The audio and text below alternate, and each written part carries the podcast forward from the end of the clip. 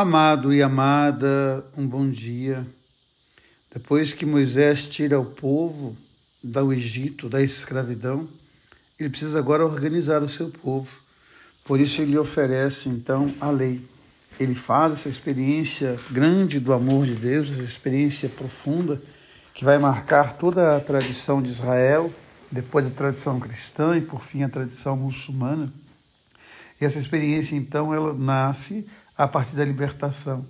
E a partir da liberdade se torna importante organizar a comunidade. Daí a lei que Moisés recebe de Deus e oferece ao povo. A lei que é oferecida a nós a cada dia para que possamos viver em harmonia com Deus, com o outro e consigo mesmo. E quando nós vamos para o Evangelho de hoje, Jesus explicando a parábola do semeador. E mais uma vez eu gosto de lembrar que a parábola do semeador é a insistência no amor de Deus, porque Ele sabe de pedras, de espinhos, de caminho, tudo que habita em nós. A casa que nós moramos, a casa que nós construímos, a casa que é nossa vida.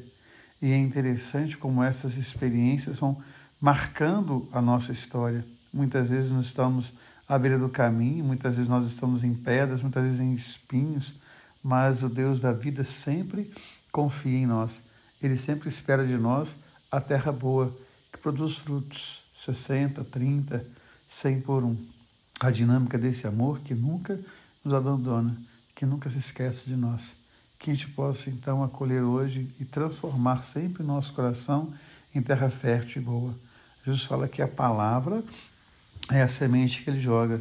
Nós também somos a semente do amor de Deus. Nós somos as sementes do amanhã. E é interessante a gente perceber que lá em Gênesis, no capítulo primeiro, verso 26, depois no verso 31, Deus vai dizer: façamos o homem a nossa imagem e semelhança, e no final ele vai dizer que era muito bonito. Eu gosto sempre dessa frase poética: Você é a palavra mais bonita que Deus pronunciou. Que na sua vida possa haver flores e frutos para um bem muito maior. Porque Deus ama você, Deus ama em você. Amém.